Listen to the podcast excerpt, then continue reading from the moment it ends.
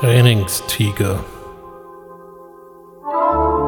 Podcast zum Thema Coaching, Training, Weiterbildung.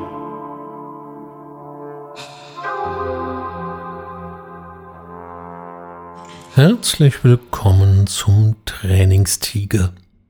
Und heute fasse ich mal ein ganz heißes Eisen an. Ja, es geht um den Unterschied zwischen Männern und Frauen. Nein, ich meine nicht den berühmten Kleinen und ich werde auch nichts von Bienchen und Blümchen erzählen. Nein, es geht eher um den Unterschied, ob wir geschlechtsspezifische Lernkulturen brauchen und ob sich die Gehirne von Männern und Frauen unterscheiden. Ein solches Thema enthält natürlich jede Menge Sprengstoff. Also fangen wir mal ganz rechtlich an. Artikel 3 des Grundgesetzes. Hier wird festgeschrieben, dass rein rechtlich Männer und Frauen gleich sind. Das ist ein großer Satz, wenn man bedenkt, dass seit Jahrzehnten Menschen und Organisationen genau darauf hinarbeiten, dies zu erreichen.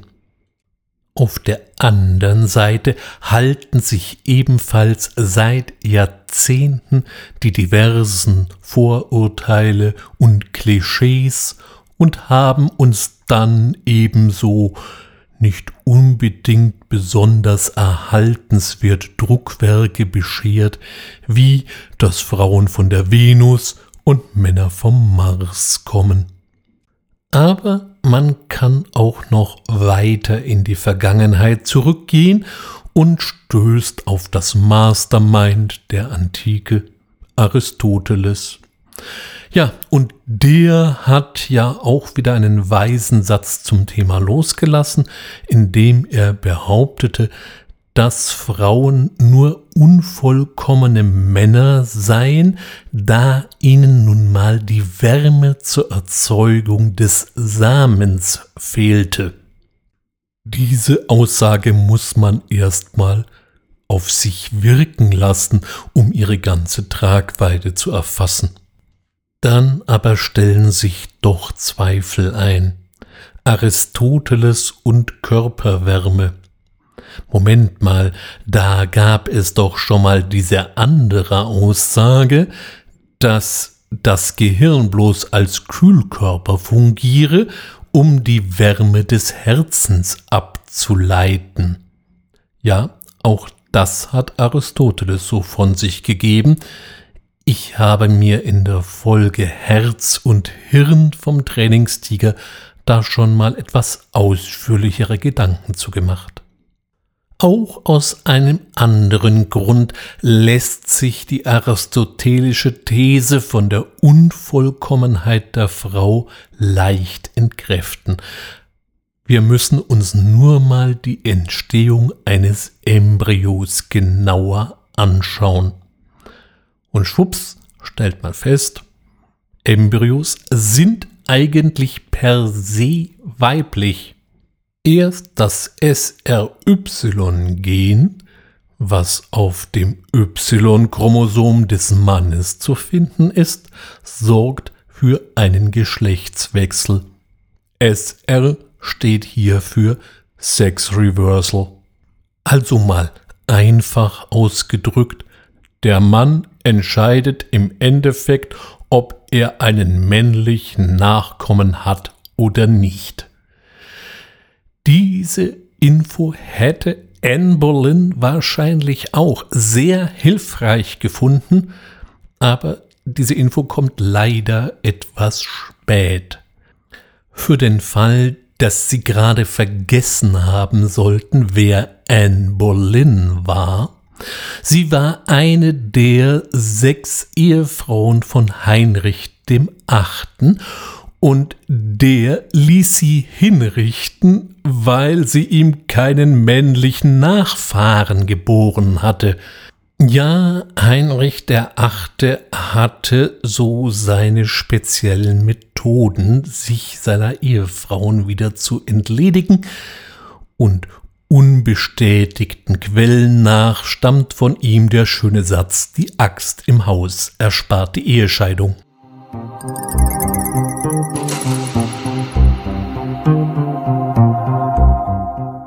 Aber kehren wir von Heinrich dem Achten nochmals zurück zu den Geschlechtschromosomen. Die sind nämlich durchaus unterschiedlich. Das X-Chromosom ist nämlich deutlich größer und enthält wesentlich mehr Gene als das Y-Chromosom. Dieses hat im Lauf der Zeit immer Gene verloren. So fünf Gene pro eine Million Jahre. Ja, und so enthält ein Y-Chromosom heute nur noch schlappe 100 Gene. Vergleich zu einem X-Chromosom, das kommt mit satten 1500 daher. Und so verwendet ein männlicher Embryo einfach mal alles, was da ist. Punkt aus Ende. Jetzt sollte man allerdings nicht voreilig sein, und ich höre schon die ersten Hörerinnen jubilieren, aha, wir haben mehr. Ja, aber viel nützt in diesem Zusammenhang eben nicht viel, und alle überzähligen Gene werden einfach ruhig gestellt. Spannend ist hingegen wieder, dass genau die Gene, die sich auf den geschlechtsspezifischen Chromosomen befinden, für die Neuroanatomie eine ganz wichtige Rolle spielen. Das heißt, hier liegen die Bauanleitungen für die Proteine, die später mal das Gehirn ergeben, und dadurch ergibt es sich das wundert jetzt auch nicht wirklich, dass männliche und weibliche Gehirne mal ganz deutlich voneinander sich unterscheiden. So fällt zum Beispiel die Amygdala des Mannes deutlich größer aus als die der Frau. Die Amygdala ist übrigens für das Gefühlsleben mitverantwortlich. Auch was die Produktion bestimmter Botenstoffe angeht, gibt es durchaus geschlechtsspezifische Unterschiede. Nämlich Männer produzieren 52% schneller Serotonin, das ist eine der sogenannten Glückshormone, als Frauen. Jetzt drängt sich natürlich an dieser Stelle die Frage auf, Inwieweit wirken sich derartige neuroanatomische Unterschiede im alltäglichen Leben aus? Tja, ich habe hier nur eine sehr ernüchternde Antwort. Wir wissen es nicht. Natürlich gibt es hier zahllose Untersuchungen, aber Tja, geschlechtsspezifische Verhaltensweisen wirklich auf Neuroanatomie zurückzuführen, es ist vor sich gesagt ein Minenfeld, auf dem man eigentlich nur verlieren kann. Und wenn tatsächlich irgendwelche Tendenzen sich ableiten lassen, dann ist das eben Statistik und lässt sich schon gar nicht auf eine einzelne Person übertragen. Was wir allerdings in diesen Statistiken ablesen können, ist, dass Männer und Frauen ganz unterschiedlich lernen. Ja, jetzt aber nochmal die Frage vom Eingang. Brauchen wir jetzt eine geschlechtsspezifische Lernkultur? Nun schauen wir mal uns ein bisschen die Details an.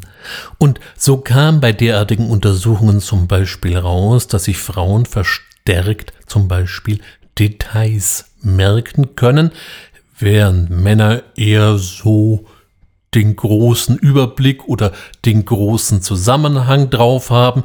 Naja gut, und beim Detail, da mogelt man sich dann so ein bisschen durch.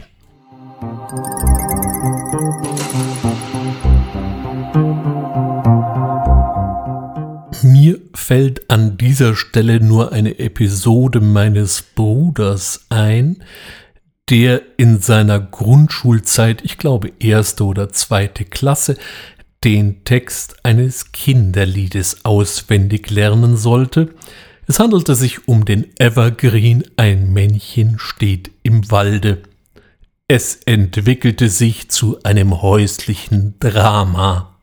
Er, ganz Mann, hatte den großen Zusammenhang voll im Blick.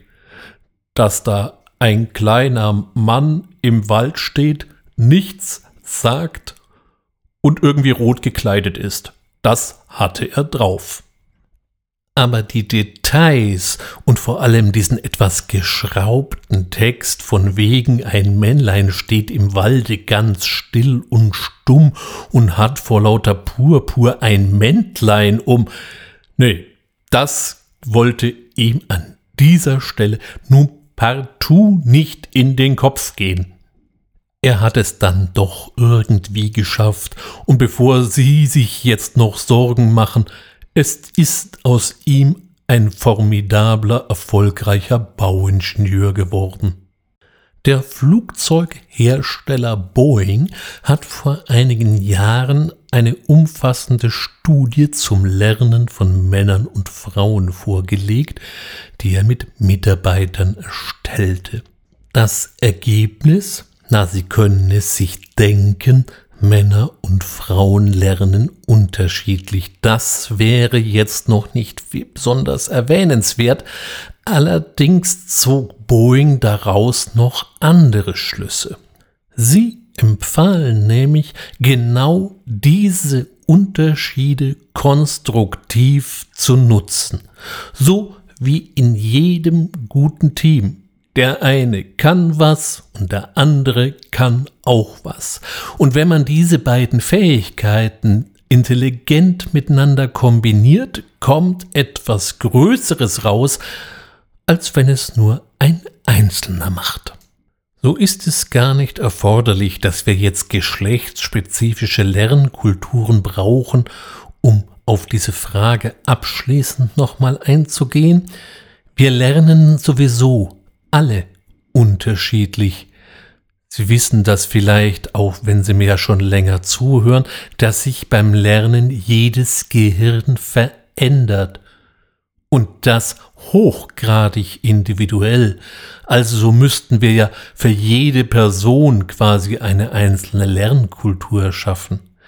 Wichtig ist nur, dass wir, wenn wir das Gelernte anwenden wollen, dies eben dann synergistisch kombinieren. Und da können wir den Unterschied von Männern und Frauen hervorragend nutzen. Es geht also nicht darum, wer etwas besser oder wer etwas schlechter kann, sondern es geht darum, im Zusammenspiel das Beste zu erreichen. Um hierfür eine gemeinsame Basis zu haben, ist natürlich die organisatorische Gleichheit erforderlich. Und damit schließt sich der Kreis, weswegen der Artikel 3 des Grundgesetzes in diesem Zusammenhang durchaus eine sinnvolle Sache ist. Von daher mag ich die Vokabel vom Kampf der Geschlechter nicht, auch eine allgemeine Gleichmacherei finde ich eigentlich kontraproduktiv, denn es lebe der Individualismus und es lebe die Fähigkeit jedes Einzelnen, sich einzubringen.